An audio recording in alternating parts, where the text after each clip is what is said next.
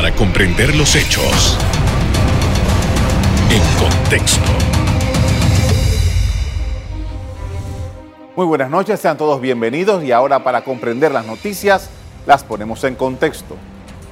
En los próximos minutos hablaremos de los efectos de las lluvias, el mal tiempo en la infraestructura pluvial y urbanística en el área metropolitana de Panamá. Hace nueve días el Consejo de Gabinete declaró estado de emergencia en Panamá y Panamá Oeste debido a los efectos de fuertes lluvias en estas zonas. Una señal oficial de la compleja situación que se produce casi que con cada tormenta.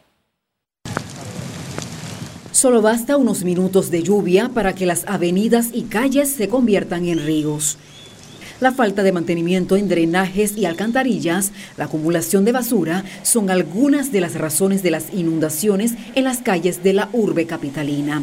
Según las autoridades, hay factores que se deben atacar en el tema de las inundaciones, entre estos, controlar los desechos que van a los ríos, mantener las vías y drenajes limpios y ampliarlos. No arrojar basuras ni en quebrada ni ríos, ya que esto es un proceso. La basura que, usted arroja en el río, cuando se presentan estas situaciones de inundaciones, salen, la corriente la lleva y va a parar a la alcantarilla y lo que hace es que tapa toda la alcantarilla y no permite que el agua ingrese a la misma y entonces ahí donde viene lo de desbordamiento y el ingreso de esa misma basura a muchas a muchas residencias cerca donde se lanzaron estos desperdicios. SINAPROC se mantiene en vigilancia y monitoreo en diversas regiones del país. Además, ha emitido aviso de prevención por lluvias y tormentas en los próximos días sobre el territorio nacional tras el paso de ondas tropicales. Y es que el Sistema Nacional de Protección Civil también la semana pasada hizo un aviso de prevención hasta el 24 de junio por lluvias y tormentas sobre Panamá. Las inundaciones, los deslizamientos, las salidas de cauce, de quebradas y ríos, entre otros fenómenos, son temas habituales en Panamá y poco se ha hecho para atenderlos, para entender su origen. Hablé hace un tiempo con la arquitecta Raiza Banfield. Aquí un poco de lo que nos dijo.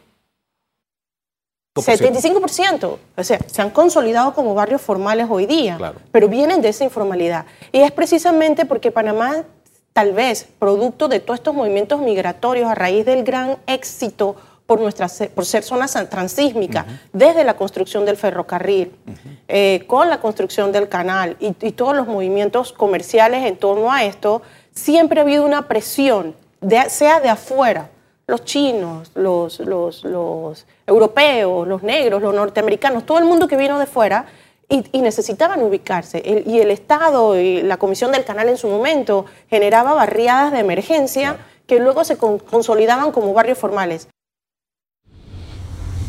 Elaboremos un poco.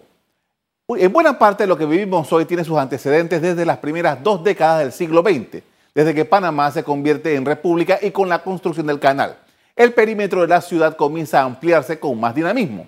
En la década de 1910 se crearon nuevos núcleos suburbanos, primero Bellavista en, en 1911 y posteriormente la exposición en 1915. Panamá, con el barrio de la exposición, trató de crear un estilo con un buen trazado de vías y la construcción de edificios institucionales que aún existen. En 1914 se inaugura el Canal de Panamá, generando un gran crecimiento de la ciudad hacia el noreste, única zona disponible para hacerlo el canal y la concesión de tierra del Tratado Heibuno Barila le dio a los Estados Unidos, que, perdón, que se le dio a los Estados Unidos, impidió el crecimiento natural que tienen las ciudades. La ciudad de Panamá creció desordenadamente. Esto provocó un impacto en el ambiente. Ríos contaminados, construcciones en zonas inundables, en laderas, destrucción de manglares, aguas negras vertidas sin tratamiento, deforestación y la mala administración de la basura hacen parte de ese cóctel perverso al que se ha enfrentado la ciudad. En total, ocho ríos y 64 quebradas conviven con nosotros en la ciudad de Panamá. Su aspecto no es el mejor. Sus turbias aguas nos muestran en lo que lo, hemos convertido desde, hace años. Solo nos importan estos recursos naturales cuando se vuelven caudalosos y amenazadores durante la temporada lluviosa. Cuando ocurre el desastre, nos recordamos de los ríos Matías Hernández, Matasnillo, Abajo, Pacora, Juan Díaz, Tapia y Palomo. Estos ríos por largos años han sufrido los rigores de estar rodeados de comunidades y actividades comerciales e industriales. El clima típico de Panamá nos garantiza lluvias por lo menos nueve meses en el año. Para que tengamos una idea de lo que nos estamos enfrentando, una muestra del reporte del tiempo de hoy que presenta TESA.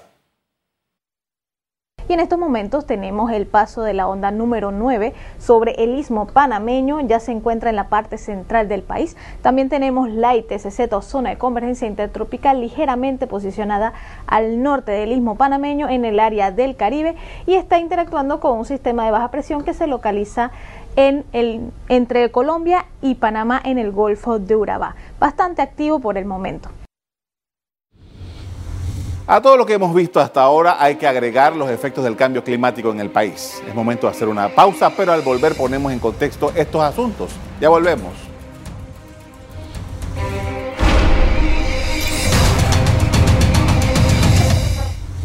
Estamos de regreso para hablar de los efectos de las lluvias, el mal tiempo en la infraestructura pluvial y urbanística y nos acompaña para ello el arquitecto Álvaro Uribe, quien es urbanista. Muy buenas noches. Saludos, buenas noches.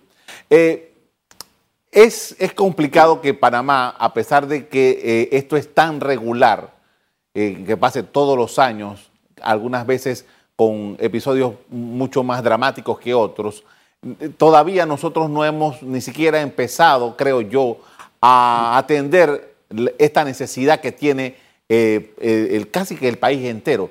¿Cuál es su visión sobre este fenómeno regular de fuertes tormentas y todo lo que ocurre a consecuencia de estas tormentas?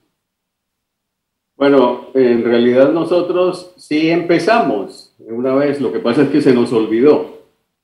Y la fecha de inicio de atender todos esos temas fue eh, alrededor de 1905, cuando las epidemias de fiebre amarilla y de malaria obligaron a crear normas urbanas para sanear la ciudad y evitar el contagio. Se nos olvidó que el urbanismo es una derivación de la salubridad. Entonces la pandemia ahora nos ha vuelto a recordar que es bueno establecer algunos principios que no son para molestar a los promotores inmobiliarios, que no son para evitar la construcción, que no son para detener el progreso, como muchas veces se dice, sino que son para atender las exigencias de una comunidad que está creciendo aglomeradamente en, un espacio reducido, que es una ciudad que se ha ido convirtiendo en un área metropolitana.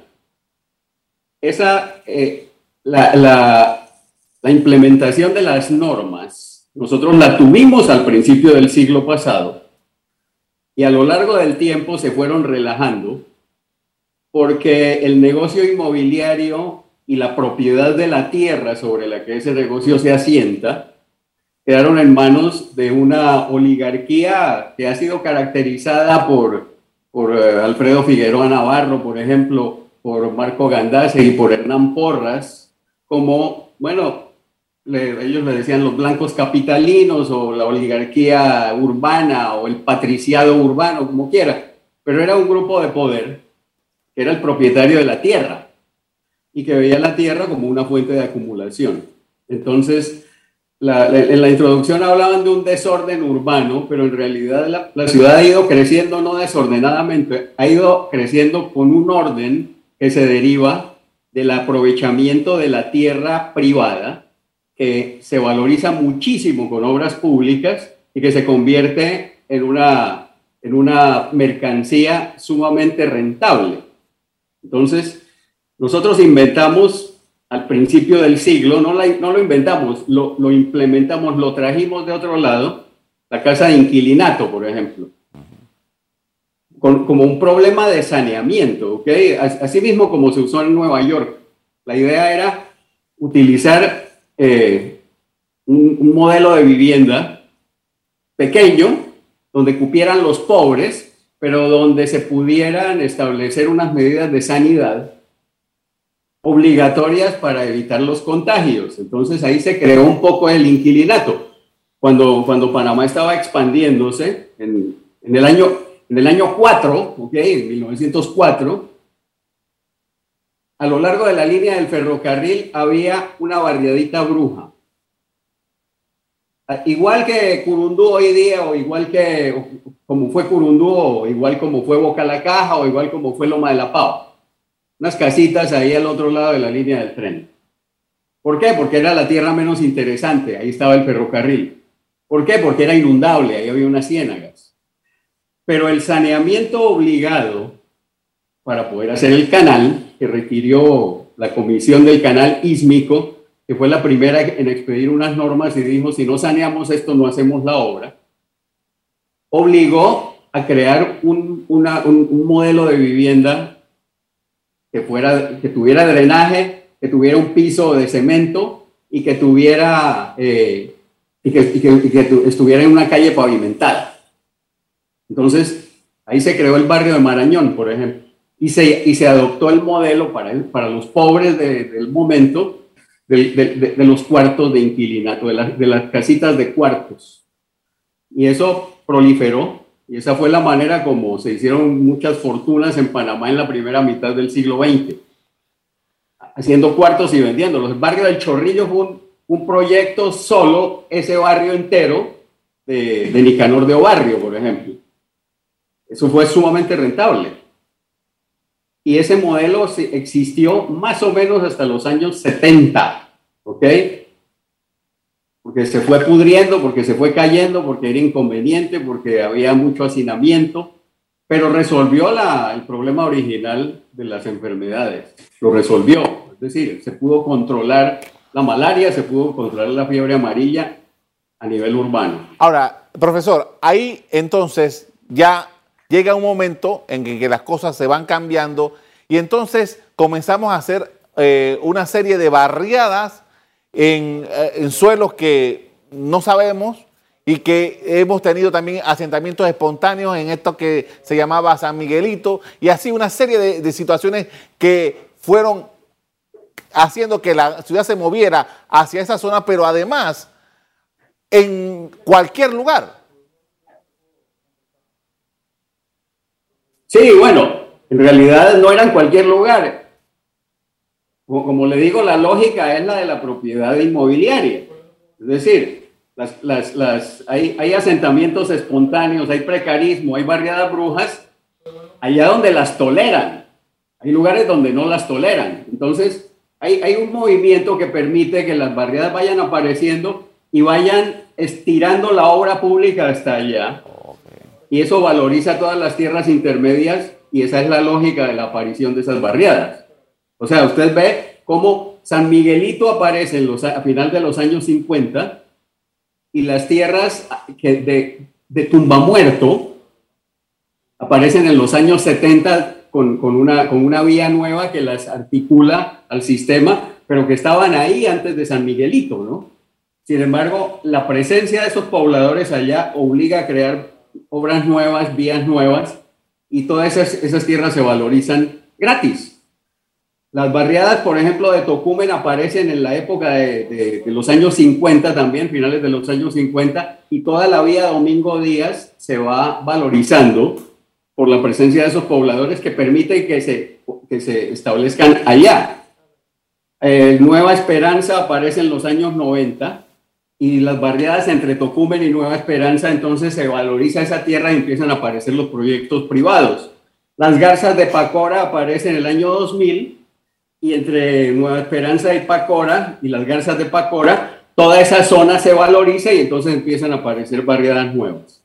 O sea, hay una lógica en, la aparición de la vivienda de, autoconstrucción de la barriada bruja, del precarismo, que es tolerada en función también de una valorización de tierras privadas que la obra pública establece, que la obra pública realiza y la realiza gratis, porque nosotros no tenemos impuestos sobre la tierra, básicamente. Es decir, hay una cantidad de exoneraciones que permiten que los grandes propietarios no paguen. Y esa es una de las raíces de esa desigualdad que ahora descubrimos. Pero hay otra cosa, y es que la norma se flexibiliza de tal manera que queda prácticamente abolida. Eso que, usted, eso que mencionaron hace un momento, por ejemplo, de la cantidad de lluvia que nos cae. Nosotros tenemos aquí nueve meses de lluvia, nos cae más o menos 3 metros de agua al año, así en un año normal. A veces cae más y probablemente ahora caiga más, pero son 3, 3 metros de agua, ¿ok? Las normas dicen que cuando se hace una urbanización, se debe ocupar la mitad del lote. No se debe ocupar la mitad del lote por razones estéticas, ni por razones de, de digamos, para, para, para molestar al, promotor. Se debe ocupar la mitad del lote para que haya un área de absorción que permita que el agua que nos cae se, filtre y se vaya al, al, al fondo de la tierra donde se administra naturalmente. Cuando nosotros modificamos las normas como hemos hecho ahora, que permitimos que se pavimente el 100% del lote, esa agua sigue cayendo, pero ahora ya no es absorbida, sino se va para la calle. Y la calle que hicimos era una calle en función de una barriada, que no esperaba que, fuera, que le fuera a caer encima todo ese caudal que fue de, de, la tierra pavimentada para poder construir edificios y para poder meter más gente. Desde el punto de vista del negocio, el negocio es, es magnífico desde el punto de vista del funcionamiento de la ciudad es terrible. Ahora, Porque por eso, eso terminamos pagándolo entre todos con obras públicas para poder resolver el problema del tránsito que no cabe en las calles y del agua que no cabe en las tuberías. Con esto vamos a hacer una primera pausa para comerciales. Al regreso, seguimos hablando sobre este fenómeno en Panamá. Ya regresamos.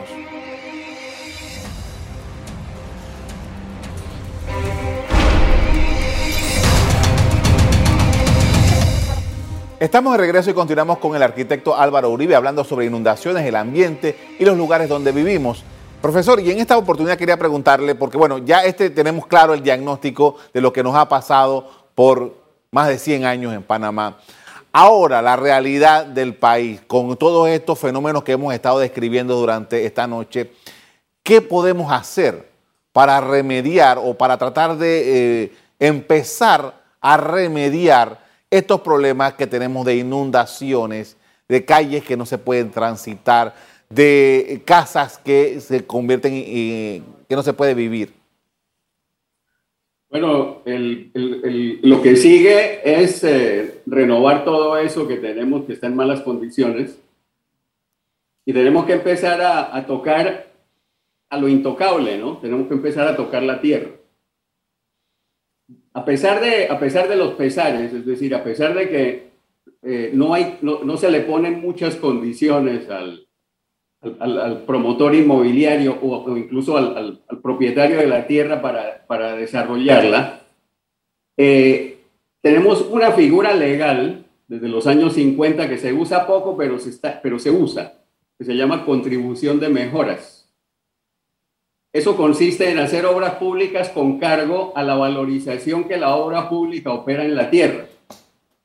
Esa figura se ha utilizado varias veces y tal vez el caso más famoso de todos es el que mencioné, el de la vía Tumba Muerta, que se hizo en los años 70, a principios del, de la década del 70, y se cobró por valorización a toda la franja de, de propiedades que había entre San Miguelito y, digamos, la universidad. Eh, eso generó un, una valorización a lo largo de esa vía tan importante que, por ejemplo, las casas de Villa Cáceres que estaban ahí y a las que les hicieron un cobro porque la vía Tumba Muerto iba a, a conectarlas mejor con el resto de la ciudad y les iba a valorizar la propiedad. Esas casas que empezaron, a, empezaron vendiéndose en esos años, finales, a mediados de los años 60, en 6 mil dólares, Ahora valen varias veces, eh, varios cientos de miles en este momento, ¿no? Dependiendo, claro, de la localización, pero van, arriba de 100 mil fácilmente.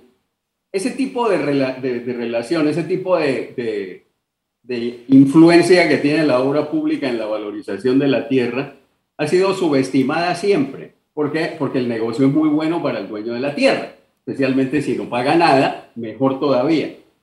Pero en, situaciones como esta, donde es necesario renovar muchas de las cosas que tenemos, eh, eh, el, cargo a la tierra puede permitir no solamente activar la economía utilizando recursos limitados para empezar a hacer obras que se necesitan, sino que también permite hacer eh, lo, que, lo que el nombre dice, contribuir al desarrollo de la ciudad. la contribución generalmente se hace por la vía de impuestos, pero como aquí no los tenemos, entonces se puede hacer por la vía de la obra pública. La, dirección de valorización que existe en el Ministerio de Obras Públicas está activa otra vez. Estuvo en, el, estuvo en, la congeladora durante, durante mucho tiempo, pero ahora se está activando nuevamente. Y el viernes pasado, por ejemplo, hubo una, una consulta pública por un proyecto de mejorar las calles del Valle de Antón, que es además un, un lugar turístico y es un lugar que, donde, donde la propiedad es bastante tiene bastante valor. Entonces, es posible que ahí se desarrolle un modelo que se pueda utilizar en otro lado. Se trata de hacer como 20 kilómetros de calle, unas calles que están completamente destruidas. A la autoridad de turismo le interesa, a los propietarios les interesa, a los comerciantes les interesa y a la, a la población en general le interesa. Entonces, ese es uno de esos modelos que puede funcionar para todos, haciendo un trabajo que se cobre a lo largo de 5 o 10 años, en donde la participación de toda la gente puede hacer posible la mejora de la condición de la, de la, del drenaje de la calle y todo esto. Y ese es el modelo que podríamos utilizar en otros lugares. Estoy hablando con la comunidad de Villalucre para ver si se puede mejorar la condición de los parques, que ahí no hay prácticamente, para tener espacios abiertos de recreación que puedan hacerse de esa manera en donde, y, mejorar algunas de las condiciones de, de las barriadas. O sea, eso es posible hacerlo, pero requiere un compromiso muy, muy serio del, gobierno. La dirección de valorización del Ministerio de Obras Públicas hay que reforzarla, hay que fortalecerla, porque es muy poca gente que tiene mucha mística, pero que solo a base de mística no se puede. Claro, Entonces es necesario reforzar algunas instancias de, de, esos instrumentos que permiten, digamos, de, la, de, las agencias que pueden desarrollar o, o poner en práctica esos instrumentos, poquitos, pero que tenemos, y que pueden dar buen resultado. Ah, profesor, quiero traer dos casos eh, altamente polémicos, eh, politizados y tal. Uno es el caso de la eh, vía argentina y el caso de la calle Uruguay. el, el, alcalde en aquel momento decía que había una necesidad de hacer una serie de modificaciones en toda la tubería subterránea, el drenaje, en fin, una serie de elementos ahí. Pero quitando todo el, tema este eh, polémico que hay en torno a estas dos obras, mi pregunta es, este tipo de, eh, eh, obra pública, de drenaje y tal, que implicarían, como en la ciudad de Colón, destruir prácticamente todas las vías para poder hacer todo ese cambio, ¿es viable? primero, ¿es necesario? Y segundo, ¿es viable? Es imprescindible además porque si queremos hacer las cosas bien, no podemos andar con paños tibios. Es decir, nosotros tenemos una situación, digamos, de cáncer y nosotros no podemos ir con, con Tilenol a curarlo. O sea, eso puede aliviar el dolor un ratito, pero eso no va a resolver el problema. Usted vio lo que pasó en el casco viejo hace varios años. Ahí hubo que hacer un trabajo completo de incluso de cambio de tuberías que todavía eran tuberías de principios del siglo XX, en donde los drenajes de aguas servidas y de aguas pluviales estaban combinados, era el mismo tubo. Eso hay que separarlo. Eso ocurría antes, ya no. La calle Uruguay todavía tenía ese sistema porque es uno de los, de los barrios que aparecieron en los años 20 del, siglo pasado. Entonces, ese tipo de, infraestructura está tan, tan, tan, perdida, tan obsoleta, que ya no tiene remedio. Hay que, eso no se puede emparchar más, ahí hay que volverla a hacer. Y al volverla a hacer, entonces podemos hacer mejores drenajes y podemos hacer mejores, eh, mejores calzadas y podemos hacer que la gente camine con más facilidad. En Vía Argentina pasó una cosa todavía más insólita. El proyecto de Vía Argentina terminaba en la Vía España.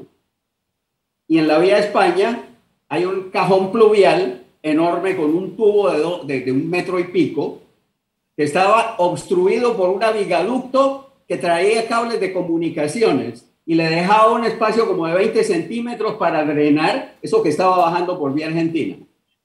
Eso estaba fuera del proyecto, ¿qué le parece? No se podía tocar porque estaba fuera del proyecto. Había que, no sé, hacer adendas o hacer alguna cosa para poder resolver y ese problema nunca se resolvió.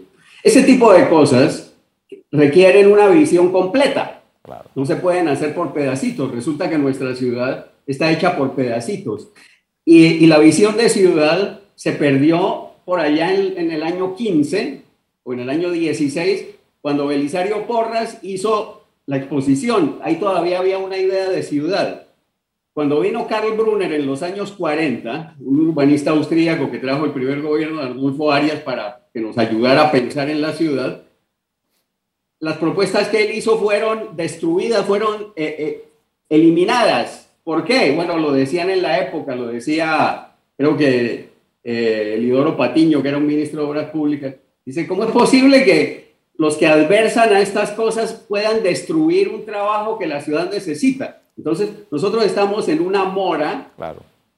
antiquísima ya con respecto a lo que la ciudad requiere, porque hemos estado todavía favoreciendo intereses inmobiliarios que al final nos están costando más caro, pero muchísimo más caro que, lo, que, que si hubiéramos empleado la, la, la, la, norma. Y lo que necesitamos es recuperar esas normas que sí tuvimos y, y ponerlas en práctica de verdad desde el punto de vista de la salubridad, si quieren, porque es la única, la única manera de, poder hacer que esto se vuelva urgente. O sea, el Ministerio de Salud es el que tiene que dar eh, eh, la aprobación de planos como se hacía al principio del siglo XX. Lamentablemente no tengo más tiempo para seguir conversando como esto, eh, que me parece tremendamente interesante y ojalá que podamos discutirlo en el futuro. Le agradezco mucho, profesor.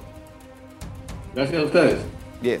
A pesar de lo cotidiano, de los problemas que causan las lluvias en el país, es poco lo que se dedica a atender el asunto de forma integral, como veníamos hablando. Hasta aquí el programa de hoy. A usted le doy las gracias por acompañarnos. Me despido invitándolos a que continúen disfrutando de nuestra programación. Buenas noches.